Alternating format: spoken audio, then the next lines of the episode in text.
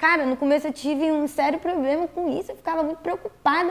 Ficar lá no Instagram dos outros, ao invés de olhar pro meu Instagram, gravar um stories, fazer uma enquete, postar uma foto, postar um vídeo, eu ficava no Instagram do fulano lá. Ah, poxa, eu queria tanto estar assim. E o tempo que eu estava me comparando com ela, era um tempo que eu estava produzindo no meu trabalho. Poderia estar produzindo alguma coisa para mim. Um stories, um conteúdo, um vídeo, uma novidade, um, um, uns cílios.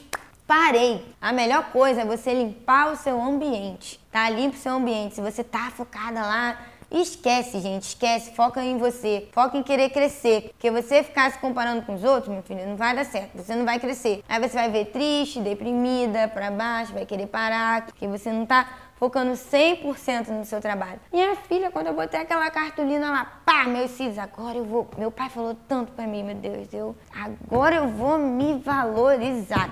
Postei aquela cartolina, aquele, aquele banner bem bonito com meus preços. Aí eu falei, ah, é? Vamos ver se não vai aparecer nenhuma cliente. Um lugar que só tinha cílios de 15, 20, meu 50. Vamos ver, minha filha. Minha agenda sempre cheia, sempre cheia.